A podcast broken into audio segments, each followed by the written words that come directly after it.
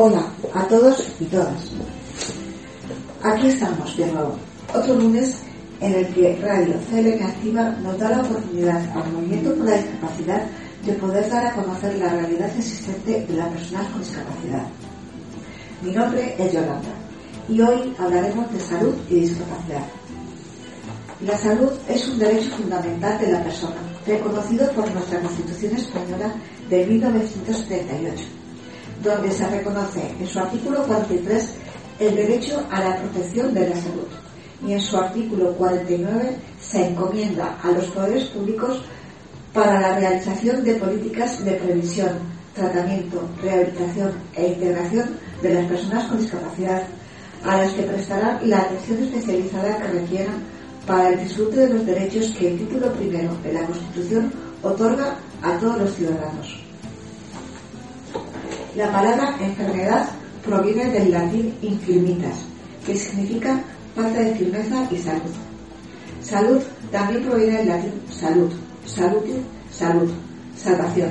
Es un vocablo asociado al término romano salus, que significa intacto, a salvo. Luego, entendemos que estás enfermo por falta de algo. La Organización Mundial de la Salud asevera que la salud es un estado de completo bienestar físico, mental y social, y no solamente la ausencia de afecciones o enfermedades. Esta cita procede del preámbulo de la Constitución de la Organización Mundial de la Salud, que fue adoptada por la Conferencia Sanitaria Internacional celebrada en Nueva York del 19 de junio al 22 de julio de 1946 y firmada el último día, el 22 de julio del mismo año, por los representantes de 61 Estados Unidos. Esta definición no ha sido modificada desde 1948. En otras palabras, salud es el estado de eficiencia del metabolismo y las funciones de un ser vivo a escala celular y social. Cualquier ciudadano y ciudadana tiene el derecho de preservar y potenciar la salud con el fin de fomentar el desarrollo integral como ser humano. Pero la realidad es otra muy distinta y aún existe un largo camino por recorrer, comenzando por la necesidad de la sensibilización de la sociedad. Igualmente, es necesario que los grandes intereses económicos respeten el medio ambiente, que los gobiernos dejen de hacer negocio a través de los impuestos indirectos grabados a las drogas legales y que la asistencia sanitaria se extienda a toda la ciudadanía.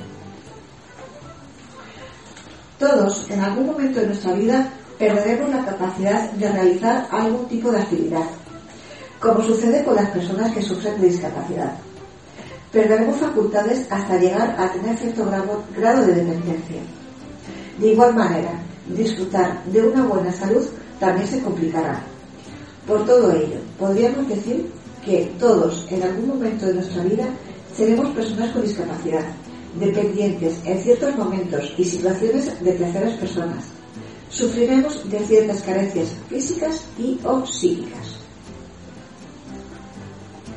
Debemos de preguntarnos si las personas con discapacidad tienen más complicado hacer realidad la definición de la OMS sobre salud y si tienen mayores dificultades para lograr ese objetivo, para lo cual es necesario diseñar y desarrollar políticas y estrategias que permitan hacer posible esta finalidad de una manera razonable y aceptable para toda la población, incluidas las personas con algún tipo de discapacidad. Sin embargo, la realidad existente en estos momentos es que el derecho a la salud de las personas con discapacidad o de aquellas personas que tienen cierto nivel de dificultad para la integración social está en ciertos momentos desatendido, aumentando por ello la marginación. Para solucionar esta marginación social y atender de manera adecuada la salud de las personas con discapacidad, ya sea de forma preventiva o terapéutica, es necesaria la actuación de las asociaciones vinculadas con este sector, además de aquellos colectivos sociales que trabajan con las personas con discapacidad, apoyándose siempre en el sistema educativo, pues es necesario que los profesionales que traten con este colectivo de manera inaplazable reciban la formación adecuada para tratar la discapacidad. La formación de estos profesionales es una tarea muy importante, pues a los educadores les corresponde el cuidado educativo, como apoyo y orientación para el pleno desarrollo de las personas con discapacidad, creando por ello un compromiso educativo con las personas afectadas por diferentes limitaciones, ya sean personales o sociales.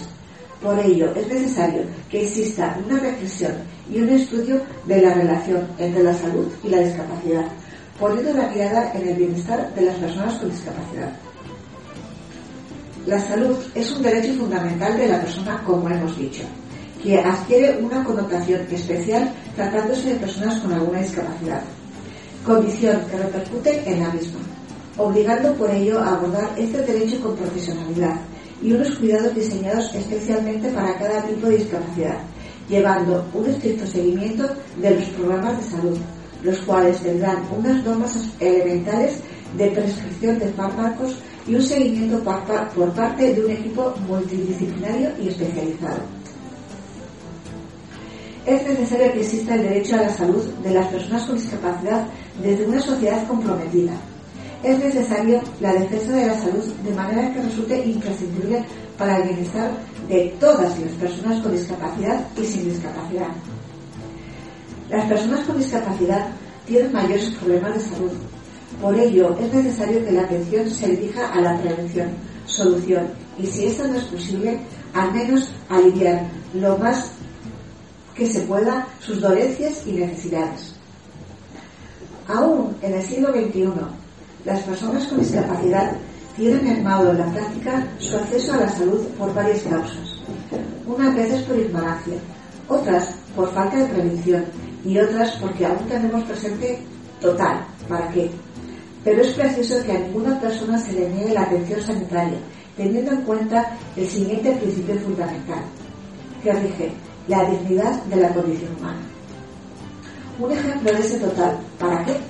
Lo tenemos en una persona con discapacidad mental, con una hermana enfermera, la cual durante la pandemia le dijo a su hermana con discapacidad psíquica que no se vacunara contra el COVID. ¿Para qué? Se debe desarrollar una política de prevención, la cual es mucho más lógica y económicamente más rentable.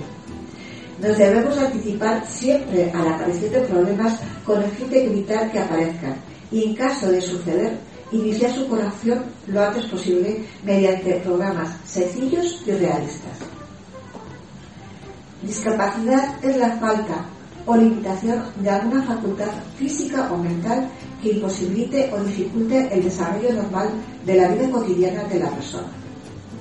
Existen varios tipos de discapacidad, física, psicosocial, cognitiva y sensorial. Las personas que sufren una discapacidad física tienen una disminución importante en la capacidad de movimiento de una o varias partes de su cuerpo. La discapacidad psicosocial puede derivar de una enfermedad mental y está compuesta de factores genéticos y bioquímicos y puede ser temporal o permanente, como por ejemplo tenemos la depresión, la esquizofrenia, el trastorno bipolar, etc. Cuando la discapacidad es cognitiva, se sufre este tipo de discapacidad teniendo serias limitaciones o retraso en sus, en sus capacidades intelectuales y en la ejecución de conductas adaptativas al entorno que la rodea, dificultando por ello el aprendizaje de competencias y, por tanto, el desarrollo integral de la persona. Cuando la discapacidad es sensorial, puede verse afectado uno o varios sentidos. Las más habituales son la discapacidad visual y la discapacidad auditiva. En estos tiempos tan duros y difíciles que estamos viviendo a causa del COVID-19, en el Reino Unido, en su momento, se dio el golpe de gracia a las personas con discapacidad cognitiva, dando la orden de no reanimar a las personas que sufren este tipo de discapacidad, según se publicó en el The Guardian, y que el doctor Eric epidemiólogo y experto en economía de la salud, miembro principal de la Federación de Científicos Estadounidenses en Washington e investigador de la Universidad de Harvard, se hizo coesco en su momento. Disculpad mi inglés que es muy malo. Según estudios realizados, las personas con discapacidades cognitivas, físicas y orgánicas tienen más probabilidad de tener complicaciones de salud si contraen el COVID-19, sufriendo efectos adversos y potencialmente peligrosos o tener un elevado número de mortalidad. Las personas con discapacidad tienen una alta vulnerabilidad por diferentes circunstancias. La presencia de uno o más trastornos o enfermedades, además de la propia discapacidad, hacen que estas personas deban de ser un grupo preferente en la vacunación contra el SARS-CoV-2, junto con las personas que proporcionen cuidados a este colectivo y además a las familias de menores con discapacidad, y nunca lo han sido, resultando inquietante por ello comprobar que tan solo algunas ONG del sector y algunas comunidades autónomas en nuestro país solicitaron en su momento incluir a estas personas como grupo preferente a la hora de ser vacunados contra el SARS-CoV-2. Resulta inquietante y duro darse cuenta que juegan con nuestra salud ya maltrecha de por sí y a consecuencia de, de la discapacidad que sufrimos, ya sea congénita o adquirida. Durante esta pandemia hemos comprobado que algunos países como Inglaterra y en nuestro propio país, tan solo algunas comunidades autónomas y algunas ONGs del sector han reclamado una vacunación prioritaria, comprobando de esta manera la dificultad que tenemos de sufrir las personas con discapacidad el acceso a una atención sanitaria adecuada y orientada de manera personal a cada individuo conociendo la situación laboral, social e incluso familiar que tenemos que soportar las personas con discapacidad, me pregunto, ¿realmente se quiere una integración total y efectiva? Ya llegamos al final, queridos amigos y amigas. Nos despedimos hasta el próximo lunes. Gracias de nuevo por escucharnos. Un saludo a todos y todas.